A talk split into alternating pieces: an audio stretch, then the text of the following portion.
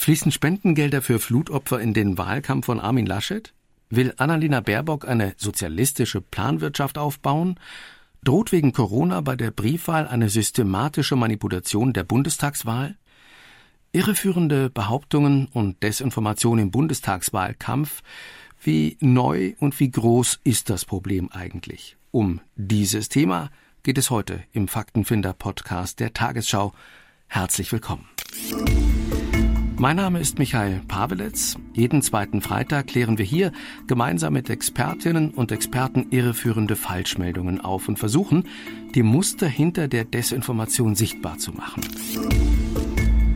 Dazu begrüße ich heute als Gäste Helena Schwertheim vom Institute for Strategic Dialogue, ISD, das seit Jahren Studien und Untersuchungen zum Thema vorlegt, sowie Felix Karte, Leiter der Organisation Reset, eine Initiative, die sich dafür einsetzt, dass digitale Technologien der Demokratie dienen. Sowohl das ISD als auch Reset haben zuletzt die Bedeutung von Desinformation im Bundestagswahlkampf analysiert und wir freuen uns, dass Sie, Frau Schwertheim und Herr Karte heute bei uns sind in unserem Podcast, um exklusiv erste Ergebnisse vorzustellen. Erstmal herzlich willkommen. Dankeschön. Danke auch. Hallo alles an Beeinflussungsmaßnahmen, Fake News, äh, Propaganda, äh, Behauptungen, Gerüchte, äh, da würde ich uns allen empfehlen, auch auf die Bundesrepublik Deutschland zu schauen.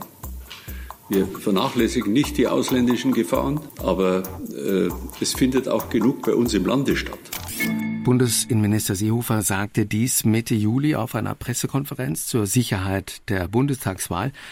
Frau Schwetheimer, Herr Karte, vor Wahlen wird ja immer wieder darüber spekuliert, welche Rolle Desinformation und gezielte Falschmeldungen im Wahlkampf haben könnten. Wie lautet denn Ihr Fazit bislang in Bezug auf den Wahlkampf 2021? Wir müssen da immer klar unterscheiden zwischen dem Inhalt einerseits und der Reichweite, die Desinformation erzielt. Und je nachdem können wir dann bewerten, wie bedrohlich oder so das für die Bundestagswahl ist.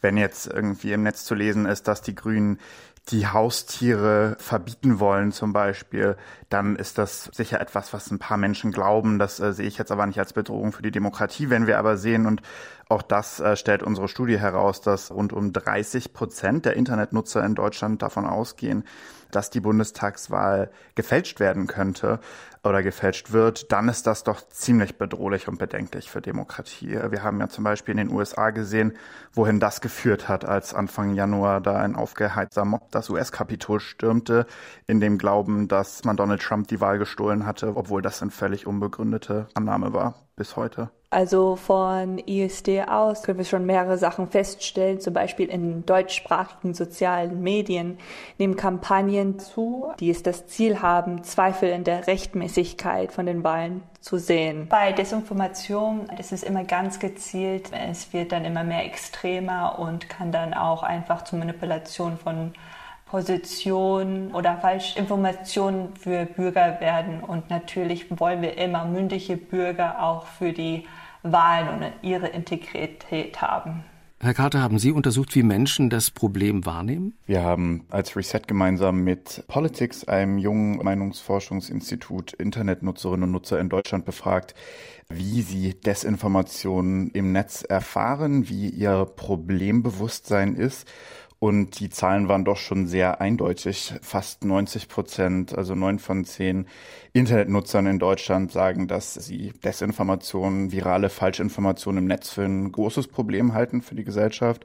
Fast ebenso viele sagen, dass sie auch in jüngerer Zeit Desinformationen gesehen haben, dass ihnen das begegnet ist auf Plattformen wie Facebook insbesondere, aber auch anderswo auf Twitter, YouTube, sogar Instagram.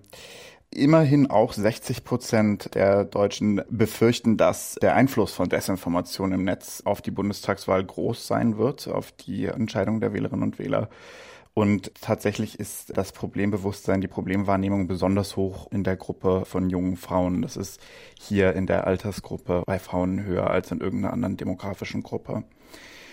Ja, und immerhin auch drei Viertel der Deutschen, und da kann ich persönlich zustimmen, finden, dass sowohl die Politik, aber vor allem auch Plattformbetreiber wie Facebook und Google deutlich zu wenig unternehmen, um Demokratie vor Desinformation und Desinformationskampagnen zu schützen. Das heißt, Ihrer Ansicht nach hat die Politik auch Möglichkeiten? Die Politik hat durchaus Möglichkeiten. Wir müssen uns natürlich gleichzeitig auch immer fragen, wollen wir überhaupt, dass die Politik genau dieses Problem für uns löst, weil wir ja bei Desinformation meistens zwar über schadhafte, über fiese Inhalte sprechen, meistens aber trotzdem über rechtmäßige Inhalte.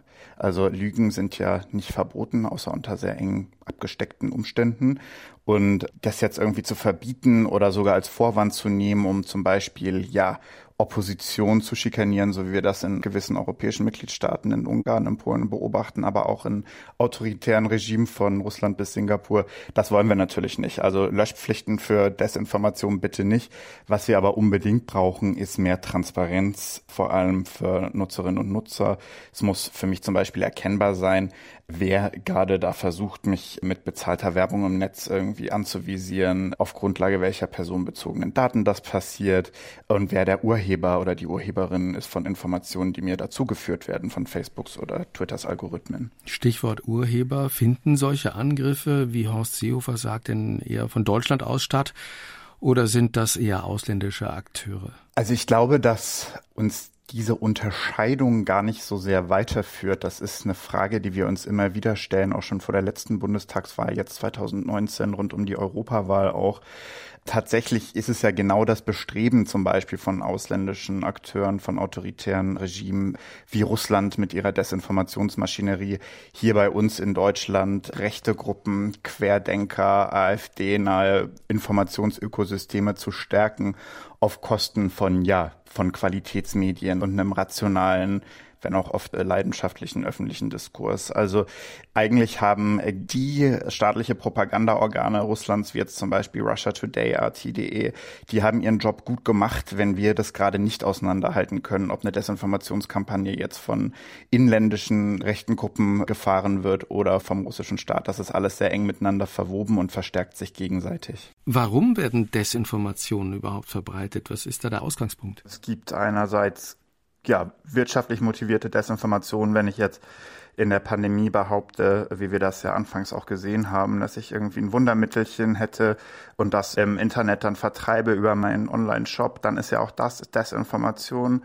Wenn ich aber nun zum Beispiel gezielt die falsche Information streue, dass die Bundestagswahl nun gefälscht wird und dass wir ja, dass wir unserer demokratisch legitimierten Regierung keinesfalls mehr trauen dürfen, weil sie jetzt meinetwegen von pädophilen Reptilien gesteuert wird oder was auch immer, dann ist das ja eher politisch motivierte Desinformation, wo es darum geht, Institutionen Vertrauen, Demokratie Vertrauen zu zerstören. Negative Campaigning soll ja einzelnen Kandidaten oder Kandidatinnen schaden, wird aber damit auch das Vertrauen in die demokratischen Prozesse insgesamt erschüttert? Also man sieht ja immer noch auf verschiedenen Plattformen verschiedene Arten von Desinformation, Hassrede oder einfach auch nur Beleidigung an eine Person. Muss ja nicht immer illegal sein, aber das hat definitiv einen negativen Impact auf den demokratischen Prozess, einfach wenn es Schlüssel Funktionen für den demokratischen Prozess auch betrifft. Also ich glaube vor allem, dass Negative Campaigning und wenn wir dann noch ein bisschen weitergehen, Hetze, Hasskampagnen im Netz, dass sie einerseits Demokratieverdruss schüren, gleichzeitig aber, dass es auch zur Folge hat, dass einzelne Bevölkerungsgruppen, insbesondere vielleicht Frauen, sich immer mehr auch aus Diskursräumen zurückziehen, dass sie aufhören, vielleicht politisch zu partizipieren, ihre Meinung zu äußern, sich im Netz politisch zu betätigen. Und das ist dann einerseits blöd für Betroffene, gleichzeitig aber auch ein Verzerrungseffekt für die Demokratie als solche, wenn, um es so herunterzubrechen, meinetwegen Frauen einen systematischen Wettbewerbsnachteil haben in digitalen Wahlkämpfen, einfach weil sie so viel mehr Hass und Desinformation ausgesetzt sind, dann ist das schon richtig schädlich für die Demokratie als Ganzes.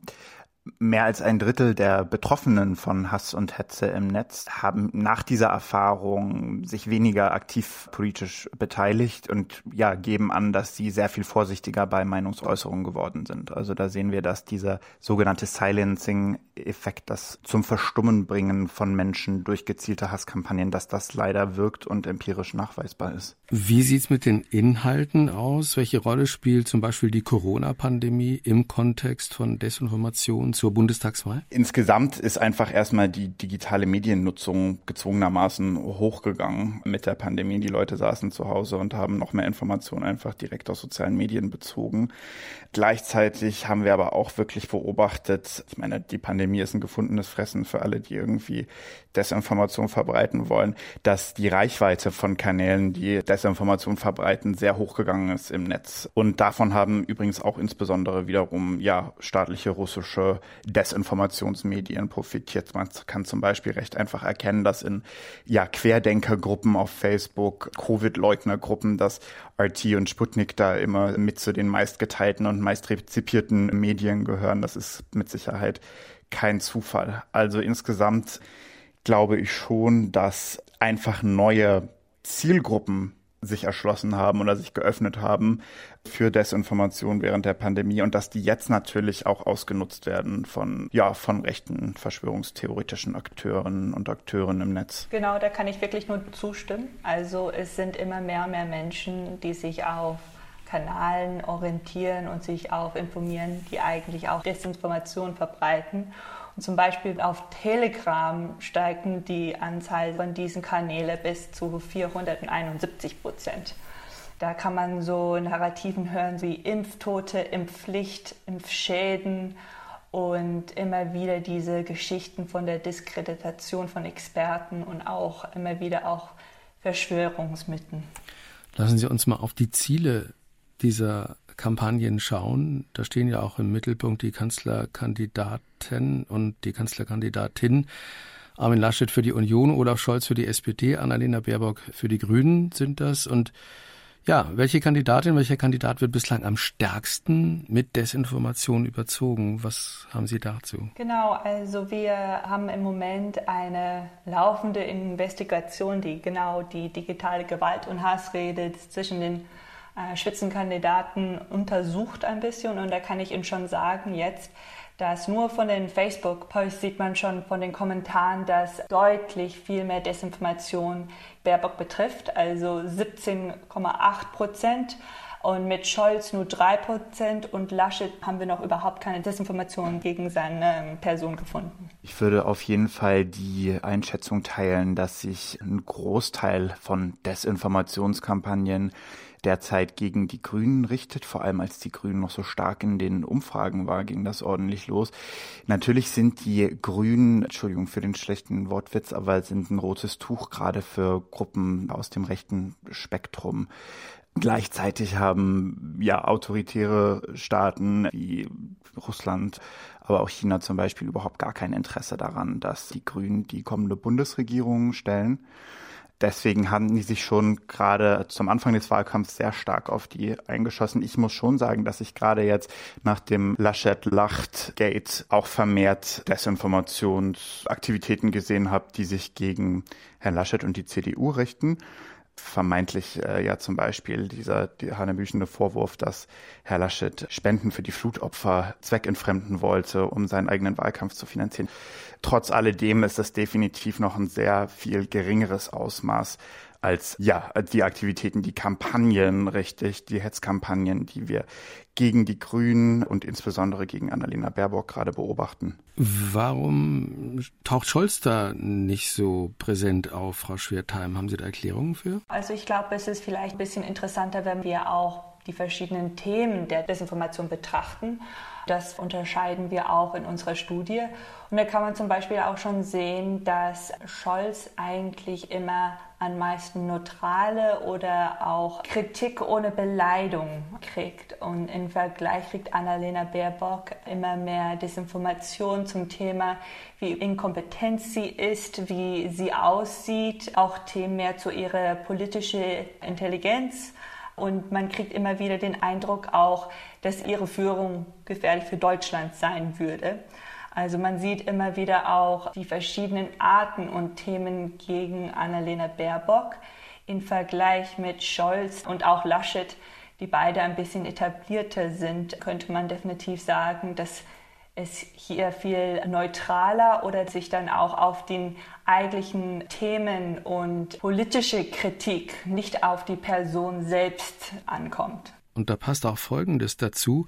Roland Tichy, der das Meinungsmagazin Tichys Einblick herausgibt, der sprach in einem Podcast kürzlich vielen Politikerinnen jegliche Kompetenz ab. Das klang so. Ich glaube, da gibt es schon ein Problem und ist, dass ein bestimmter Typus von Politikerin da entstanden ist. Wir kommen ja nicht durch Zufall von Annalena Baerbock auf äh, Safran Schäbli. Von Safran Schäbli ist es kein Klick zu Dorothee Bär. Ja, das ist derselbe Typus. Null Kompetenz, null Wissen, null Ahnung, null Leistung, aber er wird hochgespielt, weil man braucht eine halbwegs gut aussehende Dame da an der Spitze. Da zählt dann Kompetenz nicht und wenn er ein bisschen charmant ist.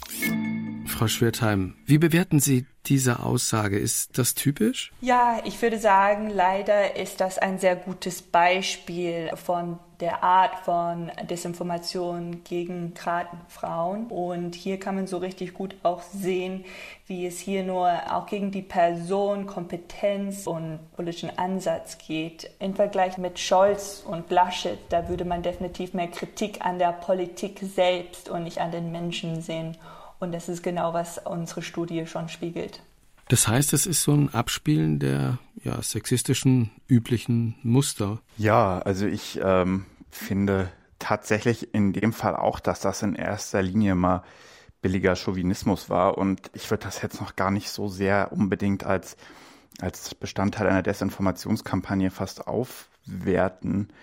Was ich trotzdem aber absolut genauso beobachte, ist, dass Frauen, und ich glaube, da kommen wir dann eher von Desinformation auch oft zur Hetze hier und da auch schon schnell, gerade auf sozialen Plattformen, auch zum Straftatsbestand der Beleidigung, dass Frauen einfach viel öfter ja auf Grundlage äußerlicher Merkmale oder ihres Geschlechts einfach angegriffen werden, diskreditiert werden in der Öffentlichkeit. Das sind leider, glaube ich, keine Neuigkeiten.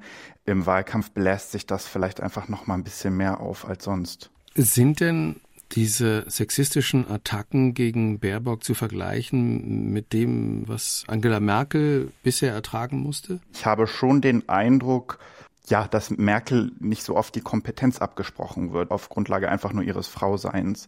Desinformation und Hetze gegen Frau Merkel im Netz, so wie ich sie zumindest beobachte, fußt meistens eher auf Verschwörungserzählungen, gerade jetzt im Kontext der Pandemie vermeintliche Marionette des internationalen Finanzjudentums, Kollaborateurin von Bill Gates in dem Bestreben, uns alle in Mikrochips einzusetzen. Oder sie wird einfach nur als ja, blutrünstige Diktatorin dargestellt, von der man sich irgendwie befreien müsste. Während bei Annalena Baerbock es doch großteils sehr stark wirklich auf ihr Frausein abzielt und sie irgendwie ja als hysterisches junges Mädchen, als trotzige Göre irgendwie dargestellt wird, das beobachte ich so bei Angela Merkel nicht, dass Hetze und Desinformation so sehr auf ihr Frausein abzielen würde. Dazu passt, dass es ja angebliche Nacktfotos von Annalena Baerbock im Netz gibt zu diesem Komplex der Sexualisierung von Politikerinnen. Frau Schwertheim, Gibt es da eine neue Dimension? Also ich glaube, leider ist das eigentlich keine neue Tendenz. Frau sein und gerade im politischen Raum legt man immer extra Visibility dazu. Man kann es auch definitiv vergleichen, auch vielleicht in anderen Ländern, wo wir dieselben Tendenzen auch schon gesehen haben. Zum Beispiel, wir haben auch in der USA in den Präsidentschaftswahlen letztes Jahres auch ähnliche Studien mit Online-Missbrauchs durchgeführt. Und da haben wir auch gesehen, wenn man die Kongresskandidaten untersucht hat, konnte man sehen, dass viel mehr Beschimpfungen auf Twitter für Frauen waren. Also 39 Prozent Beleidigungen auf Tweets und für Männer war es nur 5 Prozent für dieselbe Kanzlerkandidaten. Also man kann definitiv sehen, es ist sozusagen nicht eine neue Tendenz. Sie beide haben ja, wie gesagt, Untersuchungen zur Bedeutung von Desinformation erstellt. Hm, ich will mal fragen nach den Unterschieden, die Sie sehen bei der Verbreitung und äh, welche Plattformen, welche Messenger sind da besonders anfällig bzw. geeignet? Ähm, ich glaube, in 2017 hätte man vielleicht nur auf Facebook und Twitter schauen müssen um sowas ziemlich einfach zu finden. Ich würde sagen, aber dieses Jahr oder auch in den letzten paar Jahren muss man schon ein bisschen weiter schauen, um Mobbing, Harassment gibt es natürlich immer noch auf diese Kanäle, aber ich würde sagen, man sieht das jetzt auch viel häufiger auf andere Kanäle, zum Beispiel Telegram, YouTube und natürlich auch privaten Messenger-Apps. Ich glaube, da würde man bestimmt noch viel mehr digitale Gewalt und Hassrede finden, aber das ist natürlich sehr schwierig für uns zu untersuchen. Es wird immer mehr und mehr auch koordiniert auf diesen verschiedenen Plattformen und Kanälen. Ich möchte noch mal fragen nach Telegram. Was ist das Besondere? Sie haben vorhin, glaube ich, eine überproportional hohe Zahl genannt bei Desinformation auf diesem Messenger. Was ganz speziell daran ist, würde ich sagen, ist, dass es hat End-to-End -End Encryption. Also es ist schwieriger da zu beobachten, was genau so abläuft. Und es gibt auch äh, verschiedene Arten von Kanälen. Und es wurde definitiv so in den letzten paar Jahren in Deutschland, aber auch sehr viel in anderen Ländern eine von diesen Plattformen, wo sich sehr viele Akteure, die Desinformation und Hassrede verbreiten, sich treffen, koordinieren und neue Communities auch aufbauen. Herr Karte, welche Rolle spielen die aus Ihrer Sicht? Messenger sind natürlich, ja, Brutstätten für, äh, für Desinformationskampagnen, Hasskampagnen und so weiter, was da zum Teil ja abgeht und geteilt wird massenhaft.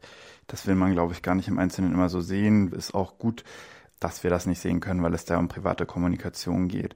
Wenn aber jetzt zum Beispiel wie auf Telegram in einzelnen Kanälen irgendwie 100.000 Leute dabei zuschauen, wie jetzt ein Verschwörungstheoretiker, ein Hetzer wie Attila Hildmann irgendwie zum Mord an Jüdinnen und Juden aufruft, dann glaube ich eigentlich nicht, dass rein rechtlich gesprochen Telegram als Messenger zählen sollte, dann ist das eigentlich für mich eine öffentliche Plattform und ich glaube, dass dann auch das Netzwerkdurchsetzungsgesetz genau dort greifen sollte und dass die Plattformbetreiber, in dem Fall Telegram, dazu gezwungen werden müssten, solche strafbaren und äh, ja abscheulichen Inhalte zu löschen. Nun wissen wir, dass schon in früheren Wahlkämpfen Politiker der anderen Seite, manche erinnern sich vielleicht noch an den Wahlkampf mit Willy Brandt, mit Falschbehauptungen belegt worden sind. Es gab persönliche Unterstellungen, die auch unter der Gürtellinie waren.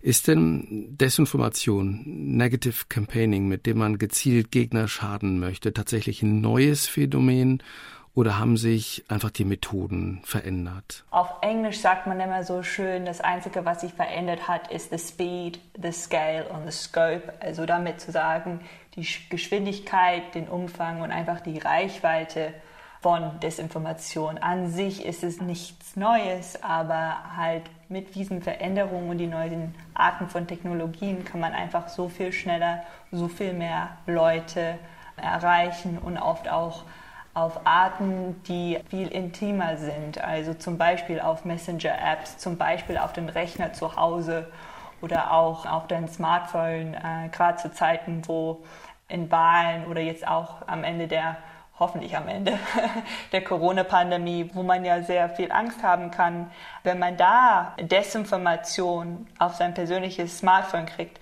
da ist man einfach viel empfindlicher. Also ich würde sagen, Desinformation an sich ist nichts Neues, aber halt wie es uns impactiert, ist einfach auf neue Geschwindigkeit, Schnelle und Umfang gekommen. In der Tat glaube ich nicht, dass es da um ein neues Phänomen sich handelt. Allerdings ist der ja, der Werkzeugkasten für Akteure, die Desinformation verbreiten wollen und das als Mittel der politischen Einflussnahme einsetzen wollen, dieser Werkzeugkasten ist deutlich größer und potenter geworden. Also, wie Frau Schwertheim schon sagte, ja, wird jetzt mittels Kommunikationstechnologien wie Facebook, Twitter Desinformation in Sekundenschnelle irgendwie von den Rändern der Gesellschaft in den Mainstream gespült ja dank der Algorithmen oft der großen Plattformen.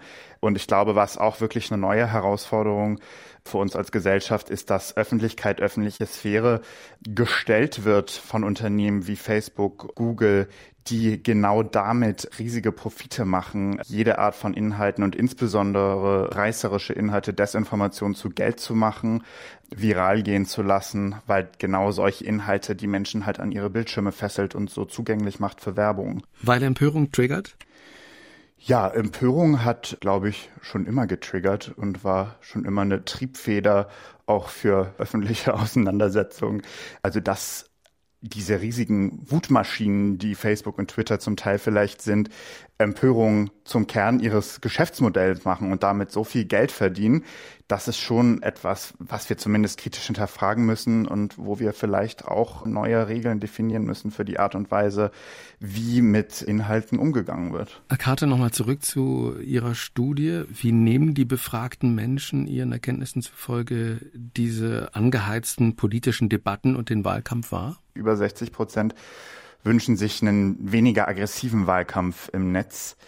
Und wenn man tatsächlich auch mal schaut, wer bestimmt denn da immer die Debatten, wer bestimmt, wer treibt die viralen Trends in den Netzwerken, das ist eigentlich immer eine recht kleine Gruppe, ein kleiner Prozentsatz der Nutzerinnen und Nutzer, die sich da überhaupt politisch äußern und das auch vermehrt und häufig tun und täglich und aggressiv. Das sind wahrscheinlich nur fünf bis zehn Prozent. Und der Rest ist eigentlich die stille Mehrheit, die sich das anguckt und vielleicht hier und da auch einfach zu viel bekommt von diesen Aggressionen, die da zum Teil zur Schau getragen werden den ganzen Tag. Das heißt dann auch, Menschen verlieren das Vertrauen in soziale Medien? Ich glaube, dass tatsächlich generell Medienvertrauen leidet unter sozialen Medien. Das ist jetzt eine große philosophische Debatte, aber ich glaube schon, dass einfach in sozialen Medien die, die Standards, die Leitplanken für das, was einfach als richtig oder als falsch akzeptiert wird, wenn wir jetzt zum Beispiel über wissenschaftliche Fakten reden, wie den Klimawandel, dass das völlig unterwandert und untergraben wird und dass da auch natürlich extrem viel Schindluder getrieben wird und Desinformation, wie wir es nun äh, besprochen haben, gezielt verbreitet wird, eben um politische Ziele zu verwirklichen und um diese Art von Vertrauen in Wissenschaft und Medien zu unterwandern. Ich glaube, dass wir dann ja ein Problem haben, was wir so einfach auch noch nicht lösen können. Frage nochmal zum Schluss an beide. Ist diese Bundestagswahl 2021 Ihrer Meinung nach in Gefahr? Ich glaube schon, dass das Bedrohungspotenzial gerade wegen der Pandemie, gerade weil der Wahlkampf so digital ist, höher ist als sonst. Ich glaube, dass wir obwohl ich nochmal sagen will, dass Russland ganz klar Desinformationskampagnen fährt, dass wir manchmal doch ein bisschen zu viel über Russland sprechen und vergessen, dass die größte Bedrohung, das hat auch unsere Erhebung gezeigt, eigentlich wirklich digitaler Hass ist und vielleicht auch insbesondere digitaler Hass gegen Frauen und gegen ja, Menschen mit Migrationshintergrund zum Beispiel. Ich stimme da dazu. Also das werden die digitalsten Wahlen in deutscher Geschichte, gerade wegen der Pandemie, aber auch so einfach mit wachsenden Teilnahme an sozialen Medien. Und da spielt sich natürlich die Politik immer mehr und mehr in den digitalen Sphären ab. Und das bedeutet dann auch einfach neue Bedrohungen und Methoden, in denen verschiedene Akteure sich äußern können, beeinflussen können, manipulieren können. Wir haben gehört, dass Desinformationen im Wahlkampf nicht zu unterschätzen sind und Frauen besonders häufig von Falschnachrichten und Hetzkampagnen betroffen sind. Der Wahlkampf wird so digital geführt wie nie zuvor, was das Bedrohungspotenzial von Manipulationen zum Beispiel durch gezielte Attacken im Netz erhöht. Umso wichtiger, Informationen hinterfragen, gegenzuchecken und nach dem Urheber zu schauen. Helena Schwertheim vom ISD und Felix Karte von Reset, ganz herzlichen Dank, dass Sie heute dabei waren. Tschüss. Tschüss. Vielen Dank auch Ihnen fürs Zuhören, Ihr Interesse. Das war der Faktenfinder-Podcast der Tagesschau. Mehr Informationen zum Thema finden Sie auf tagesschau.de-faktenfinder. Alle Folgen finden Sie außerdem in der ARD-Audiothek und natürlich überall, wo es Podcast gibt. Mein Name ist Michael Pawelitz. Wenn es Ihnen gefallen hat, abonnieren Sie diesen Podcast gern und ich würde mich freuen, wenn Sie am Freitag in zwei Wochen wieder mit dabei sind. Tschüss.